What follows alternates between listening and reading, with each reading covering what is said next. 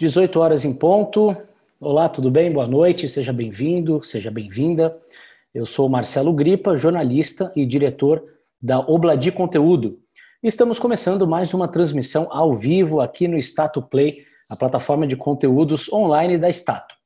Você já sabe, esse é o nosso encontro semanal, sempre às quartas-feiras, às 18 horas, para reflexão de temas importantes do universo de carreiras e mercado de trabalho como um todo sempre com discussões de alto nível e com a presença de profissionais de renome. E hoje não vai ser diferente, teremos mais uma dose de bom conteúdo para discutir. O tema desse webinar é Educação, Desafios e Oportunidades no Pós-Pandemia. Eu apresento a vocês o Emílio Munaro, vice-presidente de Desenvolvimento Global e Comunicação do Instituto Ayrton Senna. Oi, Emílio, boa noite, seja bem-vindo. Muito grato, Marcelo. É, uma, é um grande prazer e uma honra para mim e para o Instituto Ayrton Senna receber esse convite da Stato para estar aqui essa noite com vocês. Nós que agradecemos. Lembrando que vocês podem enviar perguntas para a nossa conversa através do botão aqui de bate-papo na barra inferior da plataforma. E aí nós vamos inseri-las uh, na nossa conversa aqui conforme for possível. Bom, Emílio, o nome Ayrton Senna dispensa apresentações para qualquer brasileiro e também no mundo inteiro, né? Está guardado aí na nossa memória. Mas nem todo mundo sabe ou entende qual é a missão do instituto que leva o nome desse ídolo. Para começar, eu gostaria que você contasse eh, qual é o propósito do Instituto Ayrton Senna e dividisse uh, algumas das transformações pelas quais vocês vêm passando nos últimos meses para conseguir enfrentar a pandemia do coronavírus. Claro, Marcelo. É um prazer, antes de mais nada, compartilhar com todos vocês uma história em relação ao início do Instituto Ayrton Senna. Porque tudo nasceu de um desejo, era um sonho do Ayrton, é, fazer algo é, maior por esse país, o qual ele sempre amou. Vocês poderiam perceber pelas cores do capacete, no momento que ele vencia a corrida, ele levantava a bandeira, a bandeira brasileira. Então, o Ayrton sempre teve um, um carinho, né? Uh, um respeito muito grande pelo Brasil e ele fazia com que isso fosse demonstrado por ele. Foi quando, então, ele teve uma conversa com a Viviane Sena, sua irmã, e isso aconteceu em março de 1994. Aliás, como curiosidade, dia 21 de março é o aniversário do Ayrton Senna. E aí o Ayrton, numa conversa com a Viviane, disse: Viviane, precisamos fazer algo mais por esse país, não somente ações filantrópicas pontuais. E ele sugeriu, então, a criação do Instituto de uma fundação e a Viviane, ela é psicóloga de formação, inclusive com especialização em psicologia junguiana. Ela falou, mas eu não sei fazer isso. Ele disse, ah, pense a respeito, né? Veja como é que, que você pode pensar sobre esse assunto. Quando eu voltar ao Brasil, nós voltamos a conversar. E aí, infelizmente, não deu tempo disso acontecer, porque de lá dois meses, infelizmente, o Ayrton teve o um acidente no dia 1 de maio, quando, então, tudo aconteceu. A Viviane e a família, então, tomaram a decisão de fundar o Instituto Ayrton Senna, que nasceu seis meses depois, em novembro de 94, ah, como um centro é, de é, é, um centro de inovação, de produção de conteúdo, de formação humana baseada em evidência científica. Então, hoje, se você me mas Emílio, o que é o Instituto Ayrton Senna? Nós somos um centro de inovação, o desenvolvimento de conteúdos e pesquisas baseadas em evidências científicas para a formação humana. E o que é que isso tem a ver com a educação? Marcelo, uh, hoje a população de estudantes num país é em torno de 30 a 35% do continente, do contingente desse país. Então, para você ter uma ideia, no Brasil nós temos 216 milhões de habitantes e temos 60 milhões de estudantes. Nós temos uma França de estudantes aqui no Brasil. Então, a formação humana ela começa, de fato, dentro das escolas. Então, a escola é o veículo pelo qual o Instituto escolheu para que ele levasse, então, essa formação humana através daquilo que nós chamamos de educação integral. Portanto, a nossa missão é nós transformarmos vidas através da, de, de, de proporcionar-lhes uma educação integral, vistas em diferentes dimensões, gerando oportunidades para que esse garoto, para que essa garota, para que essa criança, esse jovem, possa se redescobrir, possa se desenvolver e, a partir do seu desenvolvimento, né, ele progredir na vida. E essa progressão na vida, diminuir a desigualdade social que nós temos nesse país. Essa é a nossa grande missão. O que é que nós temos feito nos últimos 25 anos de legado, haja vista de 94 até o ano passado, de 2019, nós fizemos aí 25 anos de, de, de trabalho. O Instituto é, dividiu o seu trabalho em duas, é, dois grandes, duas grandes ondas. Uma onda cognitiva, que a gente precisava ainda fortalecer o Brasil na leitura, nas matemáticas, então ler, escrever e aprender a fazer cálculos, não é? E aí o Instituto é, é, é, se dedicou muito nisso. Para você ter uma ideia, nesse trabalho nós lançamos várias soluções educacionais. As duas mais famosas são conhecidas como Se Liga e Acelera. E com isso a gente, é, através de parcerias com a rede pública de ensino, porque o Instituto não tem escola, nós fazemos parcerias com as redes públicas de ensino municipal e estadual, atingimos 28 milhões de estudantes. Né? A segunda onda foi quando o Instituto percebeu, e aqui acho que a gente fala muito com o teu público dessa nossa live, que hoje contrata profissionais pelo seu currículo, né? ou seja, pela sua formação cognitiva, mas que acaba demitindo pela falta do desenvolvimento de competências socioemocionais desse profissional que não tem tolerância, que não sabe trabalhar em equipe, que é, é não, não tem organização, não tem respeito, não tem é, é, é, uma série de competências necessárias. Então, isso posto, o Instituto, há 10 anos mais ou menos, vem trabalhando em desenvolver soluções para o desenvolvimento socioemocional desde a sala de aula. Né? E aí a gente tem trazido isso aqui para os dias atuais. O nosso maior desafio, qual, é, qual, qual tem sido? É nos reinventarmos, tanto quanto toda e qualquer organização hoje, a maior parte das nossas interações, elas eram presenciais, porque como o Instituto não tem escolas, a gente faz a parceria com a Secretaria Municipal de Educação ou Estadual de Educação e nós formamos os gestores, os diretores, vice-diretores, coordenadores pedagógicos, os professores e depois de oferecer uma formação a esse time, a gente chega na sala de aula através do professor e o aluno. Não é? Como ah, ah, isso se fazia de forma presencial, nós tivemos que nos antecipar.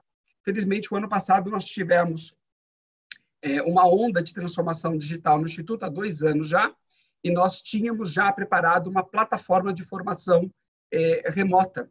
Só o ano passado nós formamos 160 mil professores digitalmente, remotamente. Então, nós estávamos meio que preparados, antecipando aí alguma coisa, mas obviamente não sabíamos né, é, é, é da amplitude que tudo isso é, tomaria e hoje nós estamos totalmente reinventados, é, não só nos atendimentos dos territórios com os quais a gente tem trabalhado, mas a gente tem sido muito provocado pela sociedade, porque como o homeschooling passou a ser uma realidade no nosso país, como é que o Instituto, com toda a sua experiência de formação humana, através da educação pública, atuando em escolas, poderia levar isso para a sala, né, é, é, é, é a sala de estar, a sala de, de jantar dos brasileiros, né? Como é que a gente poderia ajudar a sociedade?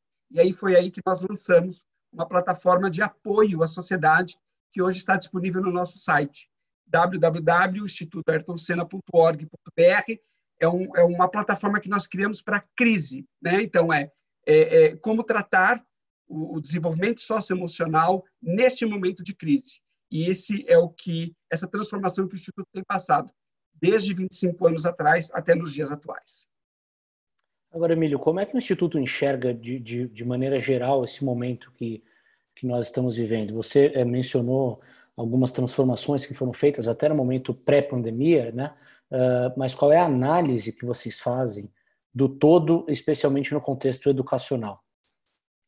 Então, é, é, essa é uma, uma pergunta bastante complexa, é, Marcelo, e se você me permite aqui algumas correlações. Acho que a primeira coisa que nos vem em mente é que tudo isso que nós estamos vivendo é uma algo sem precedentes na história da humanidade, né? E cabe-nos aqui uma visão diferenciada de como encarar esse momento. Né? Ah, nos anos de 1970 surgiu um acrônimo é, dito pelas Forças Armadas norte-americanas de como eles estavam encarando é, guerras é, de diferentes aspectos pelo mundo, conflitos em geral. E esse acrônimo ele é formado pela junção de quatro palavras da língua inglesa. É, esse acrônimo chama-se VUCA, né? V-U-C-A, e em inglês as palavras são volatility, uncertainty, complexity, ambiguity, que traduzidas para o português seria um mundo volátil, incerto, complexo e ambíguo, que é exatamente o que a gente vive nesse momento. A, a complexidade do que nós estamos vivendo, a volatilidade, não é? A, a incerteza e a ambiguidade, elas são muito presentes hoje em dia. Portanto, isso requer que eu, você, todos nós que estamos participando aqui dessa conversa, possamos pensar de forma diferente. Não existe mais espaço para o pensamento binário, direita ou esquerda, socialismo ou capitalismo, o branco ou preto. Na verdade, agora, nós vamos ter que pensar em conjunções de e. Não é a vida ou o emprego. É a vida e o emprego, e a economia, e a saúde mental das pessoas, e o bem-estar das famílias, e o bem-estar dos idosos, e o bem-estar das crianças com volta à escola. Portanto, esse convite que nós temos, é, provocados pelo Covid, na verdade, catalisado, né? Porque o Covid ele vem como um catalisador, né, Marcelo? Nas reações químicas, o que, que é o catalisador? É aquele que vai acelerar um processo químico. Então, o Covid nada mais veio para acelerar esse processo de transformação ao qual a nossa sociedade já vinha passando, né? E que, portanto, nesse momento, nós temos que fazer uma reflexão muito mais holística das coisas. Não é a, a preferir a vida ao trabalho. É a vida é importante, tanto quanto o trabalho é importante, tanto quanto a economia será importante, tanto quanto a preservação da, da, da saúde mental das pessoas é importante, e assim sucessivamente. Né? Tem uma obra do Jared Diamond, que ele escreve uma obra em inglês chamada de Gums, eh, Germs and Steel, né? que traduzida para o português, ela traz né, como armas, germes e é, é, aço. Ele diz que todos, a, a, todos esses episódios sejam de guerras, né? por isso que ele dá o nome de, de, de armas, é, ou pandemias, por isso que ele dá o título de germes, ou aço, que ele faz uma alusão ao desenvolvimento tecnológico, todas elas provocam transformações sociais aceleradas, mais rápidas. E eu acho que é isso exatamente que nós estamos vivendo. Então, é, é, na minha opinião, nós estamos é, passando por um exercício holístico é, de um pensamento muito mais é, é, sistêmico, que, obviamente, nós vamos ter que nos adaptar a ele, porque isso, de fato, não é uma coisa que acontece agora e simplesmente vai embora, né? A gente vai ter que se adaptar a essa nova realidade. Pois é. é. E quais eram os maiores desafios da educação antes da pandemia e quais, uh, que na, na opinião de vocês, serão os desafios pós-pandemia? Não sei se já é possível fazer esse tipo de paralelo, mas acho que é um, um tema interessante da gente refletir aqui. Claro, claro. Na verdade, uma coisa que a gente tem que uh, levar em consideração é que uh, quando a gente fala né, de educação como um todo, a gente sempre teve um desafio muito grande, principalmente quando você fala entre a, a educação pública e privada. Somente para poder dar alguns números aqui para quem nos ouve, num país de 216 milhões de habitantes, hoje nós temos 60 milhões de estudantes, dos quais é, 53, é, é, vamos, vamos arredondar, né? É, 50 milhões desses estudantes, 53 milhões desses estudantes estão naquilo que nós chamamos de educação básica. Mas, Emílio, o que é educação básica? É a educação infantil até o final do ensino médio. Isso é educação básica. Nós temos 53 milhões de alunos nessa condição. E nós temos 7 milhões de estudantes que estão naquilo que a gente chama de educação superior. É? E agora, é, trazendo esses dois números, né, os 53 milhões de um lado, 7 milhões do outro, quando você olha é, dos 53 milhões de alunos da educação básica, 88% deles estão na educação pública. Somente 10, 12% desses alunos estão na educação privada. E aí, o que é que você percebe? O Brasil fez um trabalho excepcional nos últimos 40 anos da universalização da educação. Há 40 anos atrás, 35% dos alunos que deveriam estar estudando estavam na escola. Hoje, esse percentual é de 98,6%. É quase 100% dos alunos que deveriam estar estudando estão estudando. Isso é muito bom, mas em detrimento da qualidade de ensino. Infelizmente, o Brasil não tem, não oferece uma boa formação profissional para o seu professor e, consequentemente, isso reflete para o seu aluno, que não tem os bons eh, desempenhos. Só para você ter uma ideia, eh, quando a gente olha o, a OCDE, ela faz uma pesquisa em nível mundial do PISA, que é o Program International Student Assessment, um programa de é, avaliação internacional de estudantes. De 72 países, a gente ocupa a posição de é, é, 67 quando a gente fala, por exemplo, em matemática. Né? É, 71 quando a gente fala é, de ciências. Então, a gente realmente está é, muito aqui abaixo. Né? Então, esses são os desafios maiores que nós temos na educação pública, principalmente da equidade, de você trazer a possibilidade de um aluno é, é, se desenvolver em todos os seus potenciais. Quando você vai para a educação é, é, privada, quer queira que não, as escolas estão um pouco mais estruturadas e principalmente é, com uso de tecnologia. E aí, quando a gente olha agora na, na, na pandemia, né, é o que tem acontecido. Acho que o maior desafio que tem acontecido é o fato de nós termos a interrupção das aulas da forma que ela aconteceu. Ela aconteceu de uma forma muito abrupta. Uma outra coisa que a gente tem que entender, Marcelo, é que uh, no hemisfério norte, eles já estavam no final do ciclo letivo. Aqui no hemisfério sul, a gente estava no início do ano letivo, porque aqui o nosso ano letivo começa em meados de fevereiro e março. E você se lembra que eh, nós começamos o ano calendário, né, em janeiro, fevereiro. Depois do carnaval, nós iniciamos o ano letivo e aí chegou a pandemia. E aí houve uma interrupção. Então, o, o, primeiro efeito uh, mais emblemático para isso é a gente ter parado o processo de ensino-aprendizado desses nossos alunos. E tem uma diferença: os menores sentem mais.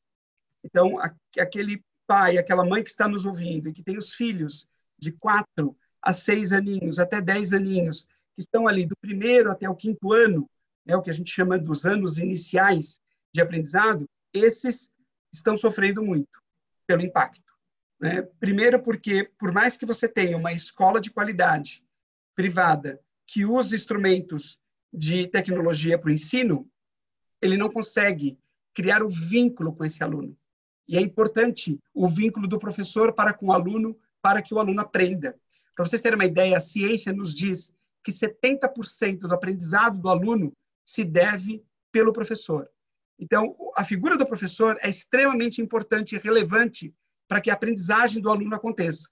E, nesse momento, né, sem as aulas normalizadas, com uma discrepância entre as pessoas que teriam acesso à tecnologia para poder acessar as suas aulas, tanto é, é, é as escolas é, privadas quanto as escolas públicas, você tem um contingente de pessoas hoje que não estão estudando e que isso é preocupante. Né? Tem uma estatística que diz que somente 43,4% dos domicílios brasileiros têm acesso a um computador com internet e que, portanto, é, muito poucos, né, menos de 50% dos alunos estão conseguindo fazer as suas aulas online. Mesmo aqueles que estão conseguindo, eles não têm o vínculo estabelecido é, é, é, com o professor. Os pequenos, por exemplo, sofrem ainda mais porque eles vão é, é, eles vão ter dificuldade na construção da identidade deles nesse período de aprendizado. E aí o grande medo, Marcelo, é a evasão. Hoje, sem o Covid, a evasão no Brasil é de 50%. De 10 alunos que entram na educação básica, né, só cinco vão se formar no ensino médio. seria um absurdo, né? Se nós fôssemos um hospital, é, a gente estava muito mal, porque 10 pacientes entram, 5 saem vivos e 5 saem mortos, né? Agora, com o Covid, o grande medo dos especialistas de educação é que haja uma evasão maior, porque o aluno não vai se sentir confortável em retornar para a escola e é, ele possa evadir. Então, existem algumas coisas que nós vamos ter que, que falar aqui no decorrer dessa nossa live, o que, que precisa ser feito né, para que a gente possa tentar voltar a essas aulas, a, a essa construção social conjuntamente. Pois é, a minha próxima pergunta já caminha um pouco nessa direção, Emílio. Uh, fica claro, até pelo que você falou, o quanto que a pandemia desnudou problemas que são velhos conhecidos de todos nós, que revelam a precariedade do sistema educacional brasileiro. Quais são as oportunidades que surgem nesse radar? Se é que a gente pode pensar uh, uh, de forma tão otimista assim. Eu acho que as oportunidades que surgem são de nós nos reinventarmos enquanto sociedade, né, enquanto, enquanto país, e poder olhar de uma forma mais holística o que está acontecendo. Eu acho que a maior oportunidade que o, o Covid nos trouxe foi é, desnudar a desigualdade social que nós temos no país e o número de é, pobres, de pessoas, infelizmente, numa situação é, é vulnerável quando comparadas a, a, uma elite social. Eu acho que a gente vai precisar olhar, enquanto é, cidadãos, não é? é, brasileiros para essa realidade. E aí veio à tona, por exemplo, a solidariedade, a onda da solidariedade. A solidariedade nada mais é do que a combinação de duas grandes competências: a competência da empatia junto com a colaboração. Então, quando você tem a capacidade de se colocar no lugar do outro e pede ajuda de forma colaborativa, você desenvolve a solidariedade. Então, acho que essa é a grande chance que nós trazemos no país é, em olharmos do ponto de vista é, social como é que nós precisamos nos reorganizar enquanto sociedade, porque do jeito que está, não dá para ficar. Em relação à educação, a maior oportunidade que nós vamos ter é de rever toda a nossa forma de aprendizado. Nosso currículo, por exemplo, que por anos tem sido um currículo cognitivo, onde você ensina fórmulas, onde você ensina uma série de conteúdos mas você pouco ensina competências não é, comportamentais que essa criança, esse jovem precisa ter. E aqui eu estou falando de tolerância ao estresse, por exemplo, de você manter-se mais calmo no momento em que algo aconteça desta natureza. Como é que você resgata, por exemplo, o seu dia a dia? Como é que eu vou é, é, é, usar, por exemplo, a autogestão, que vai regular a, minha responsabilidade, a minha organização, como é que eu vou lidar com meu, com meu dia a dia de forma é, organizado para que isso impacte menos.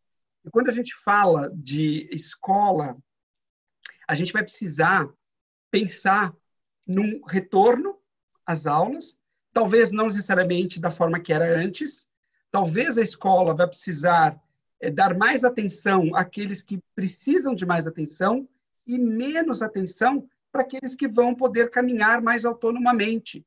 Haja vista a gente tem que fazer esse equilíbrio. A segunda coisa que muitos especialistas têm falado é que ah, precisamos fazer um, um, um, uma avaliação diagnóstica do que os alunos aprenderam até aqui, minimamente com as aulas, as interações ou não, recebendo material em casa ou tentando fazer as aulas à distância, né? Mas antes de fazer avaliação diagnóstica, a gente tem que dar um passo atrás, que é o acolhimento. A gente vai ter que acolher o gestor público, a gente vai ter que acolher o professor e a gente vai ter que acolher o aluno. Porque muitas pessoas vão voltar minimamente é, com alguma história para contar, seja de um parente mais próximo, seja de um amigo, seja de um conhecido que infelizmente fora é, vitimizado pelo Covid. E isso pode trazer alguns sentimentos. Então, a gente tem que fazer essa acolhida primeiro. Depois, a gente tem que fazer, sim, uma avaliação diagnóstica de aprendizado. Depois, Marcelo, a gente vai ter que rever o currículo. Só para você ter uma ideia, a Finlândia, a Estônia, o próprio Japão, eles revisaram o currículo deles, eles tiraram do currículo 30% do conteúdo dito como conteudista, substituindo por conteúdos de soft skills, de competências socioemocionais, para que esses alunos pudessem trabalhar. Aliás, só para aqueles pais que estão nos ouvindo, para não ficarem preocupados, porque eu sei que tem pais do outro lado aqui da câmera, né, que têm filhos no ensino médio e que querem que o filho tire a melhor nota, que passe no vestibular, nos melhores vestibulares, seja das federais, das estaduais. Pessoal, isso é importante, tanto quanto você preservar a saúde mental do seu filho. Mais do que entrar na melhor faculdade, ele precisa ser feliz. Mais do que conhecer a fórmula de Bhaskara, ele precisa conhecer a ele. Ele precisa saber aquilo que lhe agrada. Ele precisa ter a capacidade de conviver numa sociedade, de ter empatia, de ter resiliência, persistência, de lutar por aquilo que ele quer, ter tolerância, tolerância ao estresse. Então, esse tipo de competência, ela é importante. E pasmem, a ciência já nos provou que pessoas com alto nível de persistência, de resiliência, elas aprendem matemática tanto quanto uma pessoa que está focada só no aprendizado cognitivo. Então, o aprendizado socioemocional, né, ele é importante tanto quanto o aprendizado cognitivo. E é a ciência que nos traz isso, não é um achismo. Né? Então, só recapitulando para fechar a pergunta, Marcelo, quais são as oportunidades que nós temos? A oportunidade de fazer um acolhimento do gestor, do professor e do aluno, nós temos a oportunidade de fazer uma avaliação diagnóstica, nós temos uma oportunidade de reformar os nossos currículos, dando menos peso ao conteudismo e trazendo as habilidades socioemocionais muito mais é, é, feitas aqui. E, por fim, a, a, a, oportunidade de repensar as nossas avaliações. Se nós continuarmos avaliando os nossos alunos somente pela capacidade de decoração, de decoreba deles, né? pela capacidade de memorização deste aluno e de menos pensar, está errado.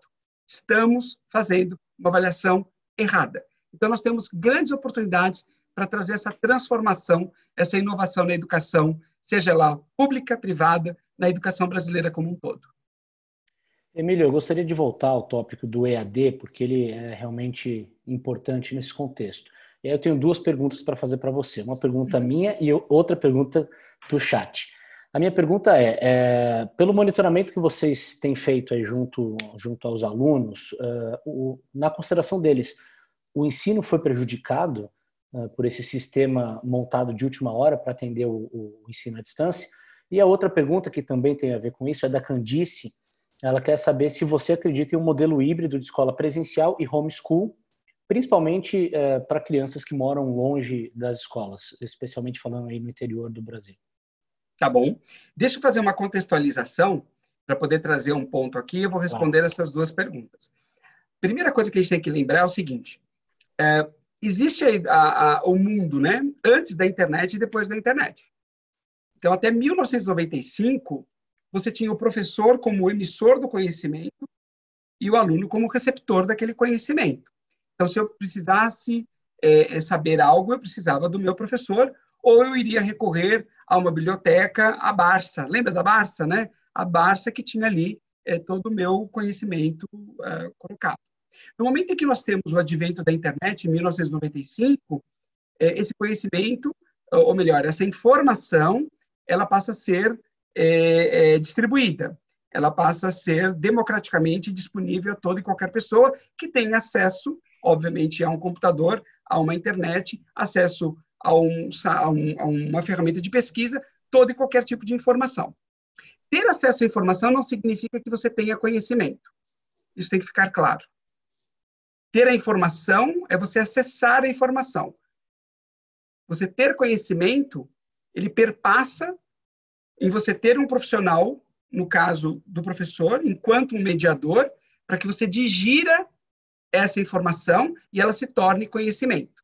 Então, a escola jamais será é, é, substituída do ponto de vista de que ela é um laboratório social que nós oferecemos às crianças e jovens para entrada é, é, é, na sociedade como um todo.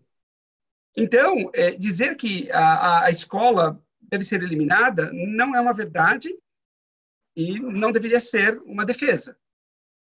Porque desde 95 para cá, o papel do professor mudou.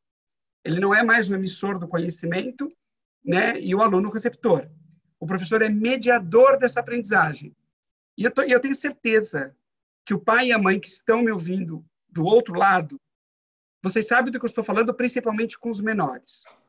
O quanto está sendo difícil para vocês acompanharem as aulas com eles, né? É, é, é, é, criarem esse vínculo de aprendizagem. Porque o vínculo de pai e mãe é um.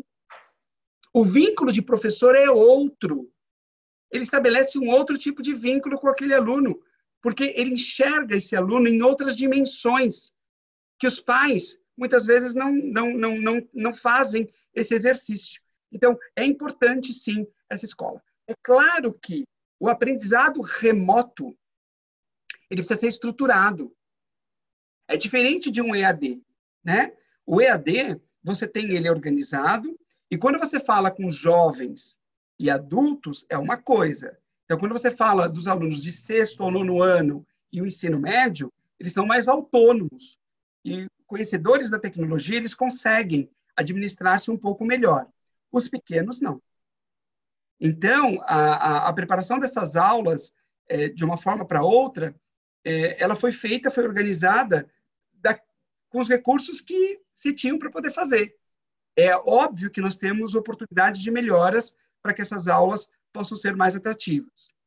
Respondendo a Candice, é, no modelo híbrido, é possível sim um modelo híbrido, Candice, desde que estejam muito bem é, é, alinhadas as expectativas num plano de trabalho pedagógico que se pretende atingir. O que eu quero dizer é que, da mesma forma que uma organização, por exemplo, talvez ao regresso ao trabalho, possa oferecer ao seu profissional é, trabalhar três dias no escritório e dois dias em home office, né, e isso ser um modelo híbrido de, de atuação profissional, a gente vai pensar, vai, vai poder pensar isso para a educação.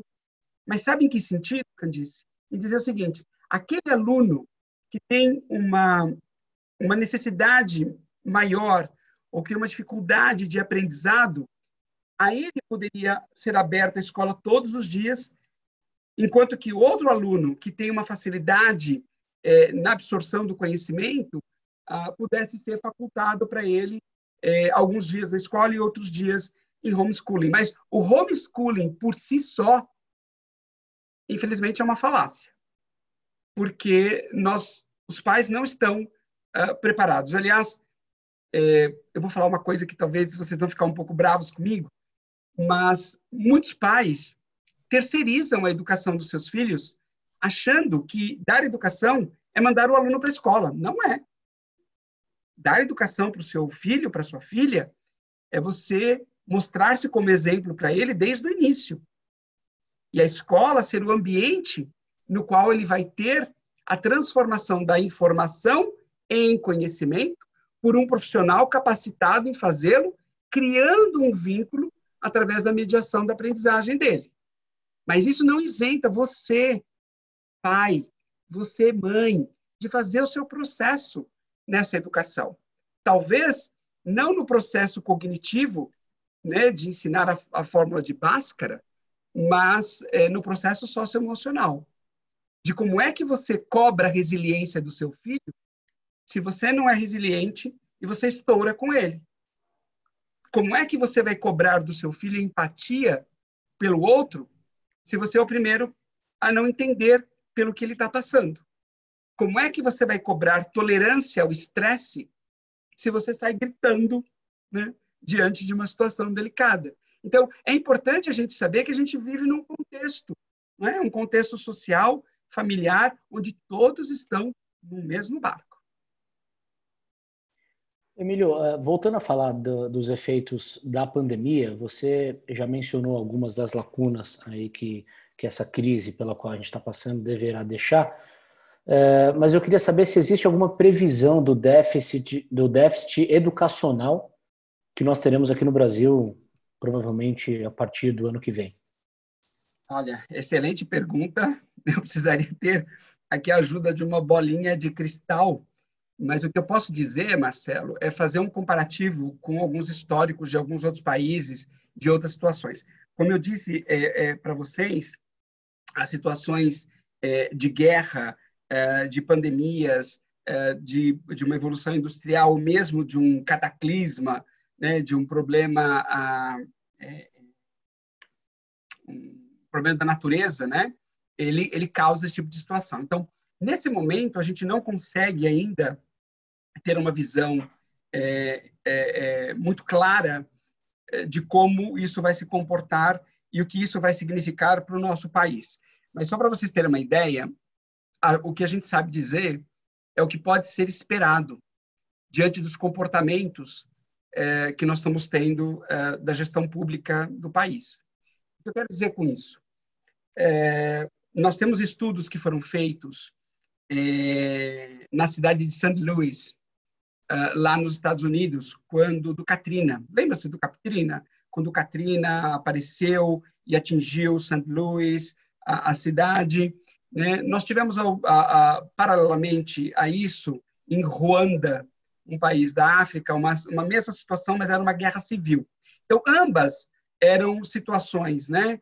É, problemas de natureza ou problemas de uma guerra civil interna que paralisaram ah, aquela região, seja o país, seja a cidade, né, provocando aí uma situação muito delicada ah, em relação a isso. Naquele momento, eh, tanto St. Louis quanto Ruanda eh, ficaram prejudicados, basicamente no mesmo tempo, tá?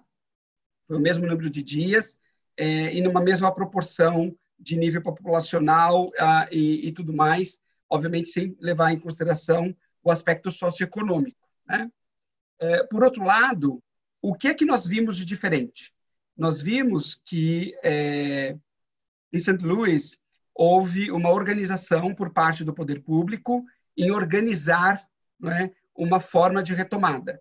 Então, eles organizaram uh, a retomada das aulas, a reabertura das escolas, a, a, o acolhimento dos alunos, uh, as avaliações diagnósticas, a redeterminação de um currículo e o mais importante, contrataram os melhores professores para estarem à frente é, dessas reposições de aula que deveriam acontecer. Conclusão: St. Louis conseguiu recuperar é, essa defasagem é, educacional em dois anos. Tá?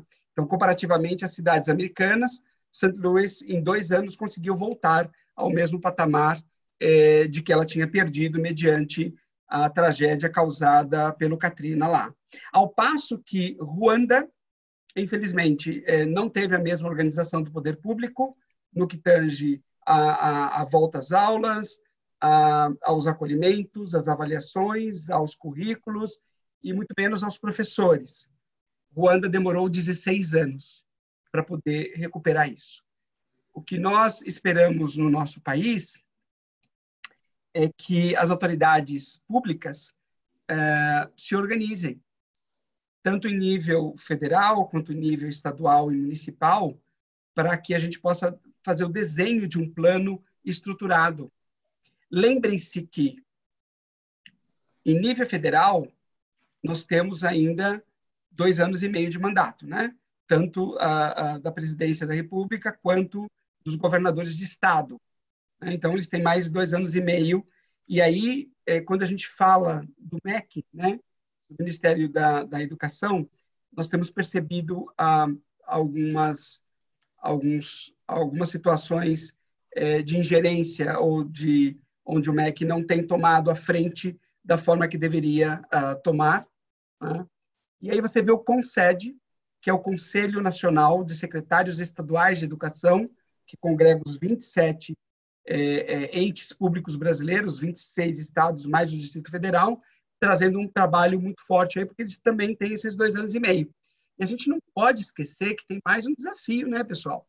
Esse ano é um ano de eleição para município.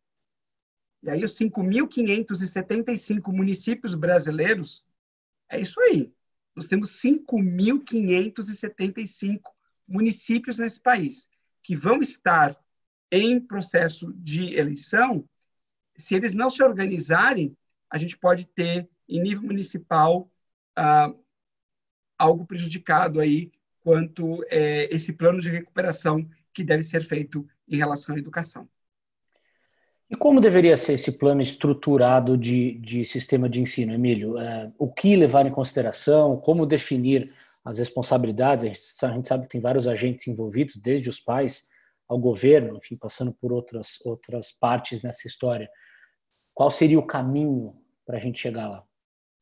Marcelo, eu, eu, eu vou repetir um pouco das minhas respostas anteriores, porque, assim, em primeiro lugar, precisamos ter uma vontade política de fazer isso acontecer. Em segundo lugar, além da vontade política, o comando político. Dizer, olha, chamar para a sua responsabilidade. Olha, eu, como o, o, o, profissional público responsável por isso, vou desenhar um plano aqui discutido com, com, o, com os acadêmicos, discutido com os professores, discutidos com a sociedade e vou implementá-lo. E esse plano tem que levar em consideração desde uh, como é que seria a reorganização da abertura dessas aulas, uh, dessas escolas, passando pelo acolhimento, passando pela avaliação diagnóstica, passando uh, pela redefinição curricular, passando pela redefinição de avaliação, e tem mais um componente que eu não falei e que eu estava esperando esse momento para poder trazer, que é o componente de aceleração da aprendizagem. O que eu entendo é que nós deveríamos tentar aglutinar os aprendizados de dois anos em um ano, através da análise desse currículo, para que não haja prejuízos, obviamente, da aprendizagem, mas que a gente pudesse trazer uma, uma composição de quais são os elementos né, quais são os, os, os descritivos que os nossos alunos precisam aprender para que, de fato, eles possam é, levar-se adiante. E aí a gente correria né, o risco de minimizar esse nosso impacto ah, em minimamente dois a três anos para que isso pudesse ser feito. Agora, de fato, Marcelo, eu acho que o, o ponto primordial de tudo isso é uma organização é uma gestão que precisa ser feita com vontade política e comando eh, nas mãos para que esse plano possa ser construído. Legal, interessante, Emílio. Uh, eu vou pensar uma dessas coisas que você falou, que eu, que eu acho que é bastante importante, que é o plano de acolhimento para professores e alunos, né? Quando as, uhum. quando as aulas voltarem. É, pelo que você, você enfim, transita no, nesse ambiente educacional, pelo que você está acompanhando, existe alguma conversa já nesse sentido, alguma iniciativa em discussão para é, efetivamente tratar os, os, efeitos da pandemia nos alunos e, e nos professores? Sem dúvida. A, a, o, o, Instituto ele se tornou um grande especialista naquilo que nós chamamos de competências socioemocionais. E, aliás, as pessoas, mas Emílio, o que são competências socioemocionais? Né? As competências socioemocionais nada mais são do que as capacidades individuais de você manifestar o seu pensamento, o seu sentimento ou mesmo o seu comportamento. Então, isso é o que vai definir você. E uma coisa que a ciência nos traz é que essas competências socioemocionais, elas não são inatas, elas não nascem com a gente. Emílio, você quer dizer que eu, eu posso desenvolver, então, empatia, por exemplo? Claro que você pode. Eu posso desenvolver responsabilidade, é, tolerância ao estresse? Eu posso desenvolver colaboração? Pode, pode sim. Da mesma forma que nós vamos à academia para ganhar bíceps e tríceps, você pode sim, de forma intencional, desenvolver competências socioemocionais para a sua formação como um todo. Então, uma das coisas que tem sido muito pedidas, né, é como é que nós preparamos, é, como é que nós acolhemos esse profissional, principalmente o profissional da educação pública, né, é, não desmerecendo o profissional da educação privada, para esse acolhimento. Como é que a gente poderia fazer isso? Né?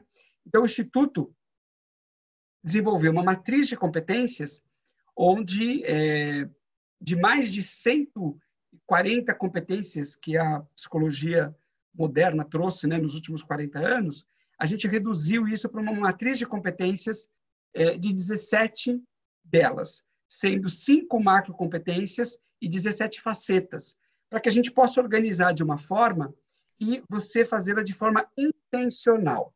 Então, a gente tem sido procurado é, por organizações é, é, da educação pública brasileira que representam né, esses estados, que representam esses municípios, para que a gente possa ganhar escala e como é que a gente pode apoiar essas redes em criar esse acolhimento. Porque uma coisa é certa, Marcelo, você não consegue ensinar aquilo que você não sabe, né? Então, é, nós vamos precisar, em primeiro lugar, preparar o gestor e o professor. Porque se eles não se sentirem acolhidos, eles não vão conseguir acolher os alunos. Então, é, esse é o trabalho que a gente espera realmente é, é, é oferecer. Porque esse é o trabalho que a gente vai precisar levar para o gestor e para o professor para que esse acolhimento realmente possa é, acontecer. E aí a gente está trabalhando, sim, nessa formação e devemos, dentro de, de duas semanas, é, anunciar uma parceria em nível nacional para poder levar isso a, a, todos os estados né, é, da federação, uma proposta de acolhimento, é, de acolhimento é, socioemocional que a gente vai oferecer ao gestor e ao professor para que ele leve isso para o aluno e, a partir daí, junto com as escolas, os professores, é, os diretores dos professores, criar um plano, né, ou pelo menos orientá-los para que eles criem esse plano de retorno é, às aulas, observando aí todos os, os, os pontos que são necessários serem observados. E o mais interessante dessa história toda, é, Emílio, é que é, esse desenvolvimento das capacidades socioemocionais também dialoga com o mercado de trabalho. Né? Então, vocês também têm contato com jovens que estão nessa fase aí de, de buscar o primeiro emprego e tal. É, qual é a diferença para os pais que estão nos ouvindo, né, que, que ainda estão é, tomando ciência da importância das capacidades socioemocionais? Queria que você é deixa, deixasse um recado para eles sobre a diferença que essas soft skills podem fazer na vida profissional de alguém. Perfeito. Então, assim, eu acho que é, para responder essa sua essa sua pergunta, a gente tem que fazer um resgate daquilo que a gente está vivendo hoje, né? O que que o, o, o, que que o Covid trouxe de fato para a gente? Ele trouxe essa aceleração do trabalho remoto, que é, era uma coisa que nós estávamos fazendo é, é, de uma forma muito lenta, mas que ele acelerou de uma forma exponencial. A educação à distância, que era algo que nós tínhamos preconceito em relação a ela, né? E ainda temos. Eu acho que ainda não está digerido, né? A, a, mas a educação à distância, ela passou a ser uma realidade e que nós vamos ter que aprimorá-la nesse sentido. Então, se existe algum tipo de preconceito, esse preconceito vai precisar é, ser trabalhado nesse sentido. Né? A telemedicina, que era uma coisa que nós não imaginávamos que é, poderia acontecer e que hoje já está acontecendo, a possibilidade de você conversar remotamente é, com o seu médico, né? A digitalização das coisas, hoje a maior parte das compras você consegue fazer é, de forma digital. Então, portanto, né, nós temos que é, é, é ter ciência de que nós estamos é, no novo patamar. Né? É, eu estava conversando com uma profissional lá do Instituto que trabalha comigo, ela é a, a gerente executiva da área de comunicação, e ela falou para mim que ela não gosta dessa é, da expressão que se usa, né, do novo normal. Na verdade, nós estamos falando de um novo padrão. E esse novo padrão, ele veio para permanecer. O mundo está sendo questionado por esse novo padrão que nós vamos precisar nos compor a ele. Aí a pergunta que se faz é: será que nós preparamos as nossas crianças, nossos jovens para essa realidade que nós estamos vivendo agora? Será que nós, pais, Fomos preparados? Será que nós não fomos muito mais é, provocados em desenvolver as nossas competências cognitivas para entrar nas, melhor, nas melhores universidades públicas do nosso país e deixamos de lado algumas outras competências? Será que diante de tudo que a gente está vivendo, você ter flexibilidade não é importante?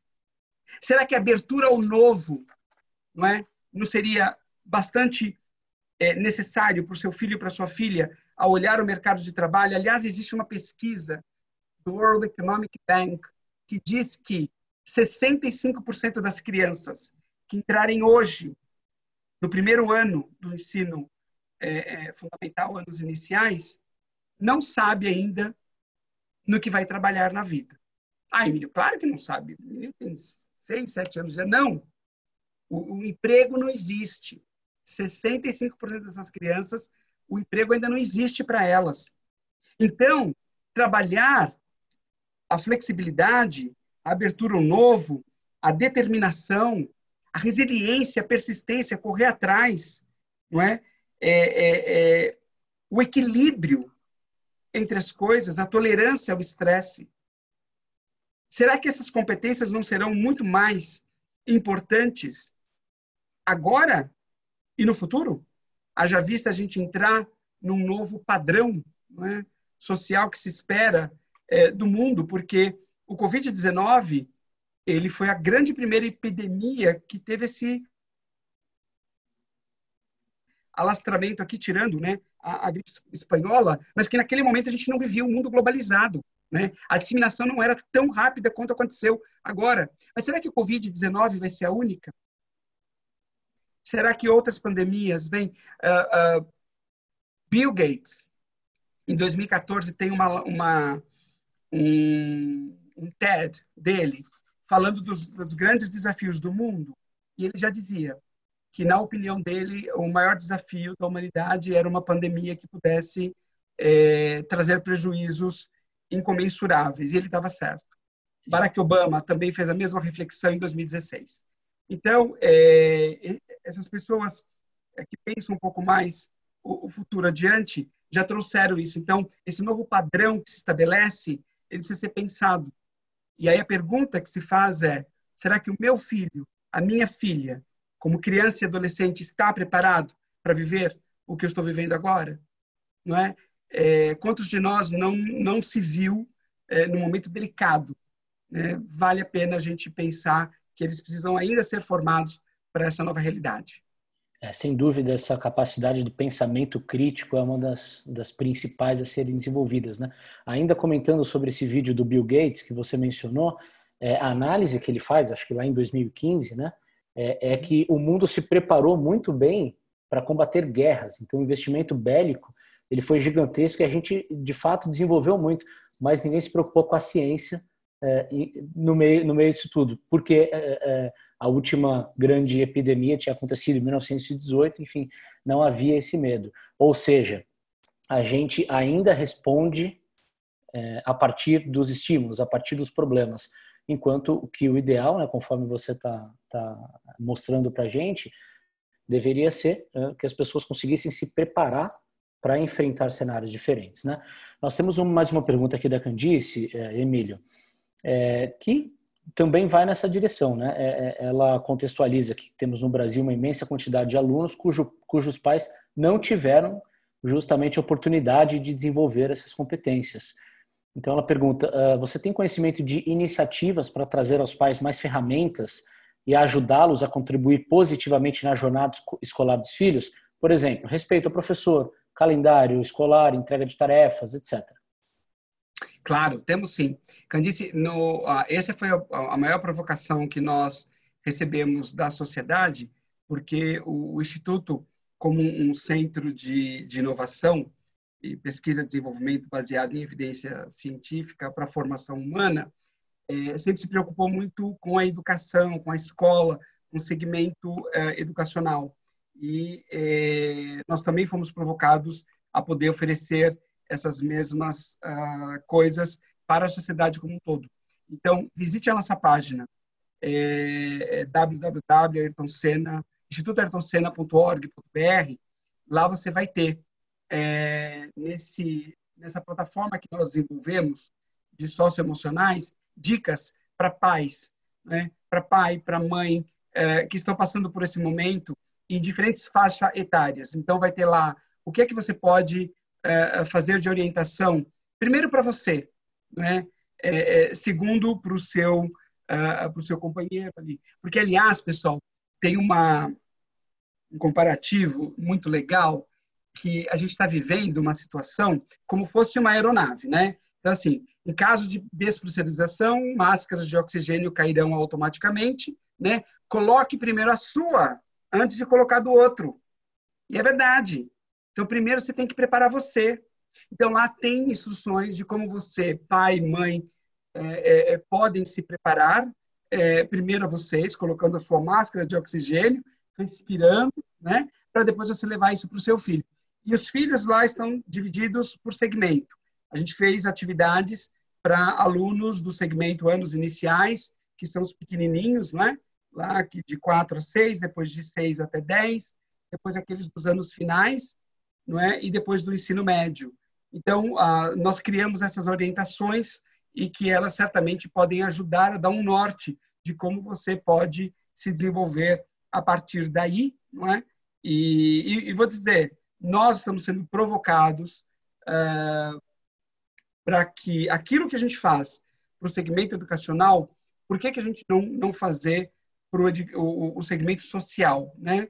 para as organizações, por exemplo? Por que, que o Instituto não usa de todo o teu, a, a tua ciência desenvolvida aí, pesquisada em socioemocional para a educação, levar isso para a formação humana de adultos, né? Que infelizmente não tiveram a, a oportunidade de desenvolver todas as competências enquanto estavam, por exemplo, é, é, na, na, escola, né? Então, essas são provocações que a gente está lidando com elas também. Muito bem, Emílio. Bom, nós estamos chegando ao fim do nosso webinar, o papo está muito gostoso. É, queria então que você deixasse uma mensagem né, do que fica desses aprendizados, aí é, falando pessoalmente também, né, o que, que o Emílio viu aí, aprendeu e, e, gostaria de compartilhar com as pessoas que, que, que, assim como nós, né, estão também com dúvidas de como agir nesse mundo extremamente complexo, principalmente agora sob a pressão de uma pandemia. E também na sequência eu gostaria que você é, deixasse também uma mensagem para as pessoas que gostariam de é, contribuir para essa causa nobre aí do Instituto Ayrton Senna. Claro, claro. Bem, pessoal, o que eu aprendi, ou tenho aprendido né, muito humildemente com, a, com toda essa situação. Em primeiro lugar, que nós estamos todos juntos no mesmo barco. Né? A Covid, de fato, ela, é, ela, nos, ela nos aproxima do ponto de vista que ela não, ela não escolhe quem ela vai atacar. Ela não escolhe gênero, ela não escolhe cor, não escolhe raça, não escolhe credo, não escolhe nada, né? Então, homem, mulher, uh, se você é homossexual, bissexual, se você é, é pansexual, se você é heterossexual, se você é preto, se você é branco, se você é amarelo, se você é o que você é, né? Não importa se você é evangélico, se você é, é umbandista, se você é cristão, né? Então, é, é ela nesse ponto ela nos, ela, ela nos é, igualou, não na forma que nós estamos lidando com ela. Aí não. Né? Nós somos privilegiados. Eu aqui na minha casa, o Marcelo na casa dele, cada um de vocês é, é, na sua casa, na sua residência, com acesso à internet. Então, isso a gente tem que ver que houve uma desigualdade muito maior. E que a gente tem que estar atento para isso. E para finalizar, está tudo certo. Não se cobre por demais. Se alguém passar aqui atrás, se o cachorro latir, o seu filho gritar durante uma, um call, está tudo certo. Né? Nós estamos vivendo um momento que temos que viver. Aqueles que quiserem conhecer do nosso trabalho, visitem a nossa página. Aqueles que quiserem contribuir, tem lá a opção de doação. Fiquem à vontade. Foi um grande prazer, Marcelo, estar com você e com todos nessa noite aqui na estátua. Muito bem, eu que agradeço. Só para avisar as pessoas que estão assistindo, Aqui na janela de bate-papo vocês encontram um link lá para o site do Instituto Ayrton Senna e uh, conseguem obter todas as informações aí para contribuir com o Instituto. Então, este foi o webinar Educação, Desafios e Oportunidades no Pós-Pandemia. Eu conversei com, ele, com Emílio Munaro, vice-presidente de Desenvolvimento Global e Comunicação do Instituto Ayrton Senna. Emílio, muito obrigado pela sua participação aqui, pelos ótimos insights e reflexões que você promoveu. Sou eu quem agradece mais uma vez, e, é, fico à disposição de vocês, né, e qualquer coisa, entre em contato. Muito bem, eu quero agradecer também a todos vocês que acompanharam ao vivo aqui a nossa transmissão e avisar que a partir de amanhã, lá no statuplay.com, vocês podem conferir de novo na íntegra é, esse nosso bate-papo super produtivo aqui sobre os desafios e as oportunidades para a educação no Brasil. Eu sou Marcelo Gripe e agradeço muito uh, pela oportunidade, a iniciativa da Stato e também a companhia de todos vocês. Muito obrigado e até mais.